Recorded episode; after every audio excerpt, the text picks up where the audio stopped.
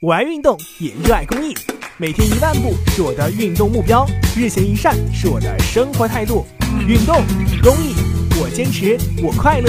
公益题材，乐善人生。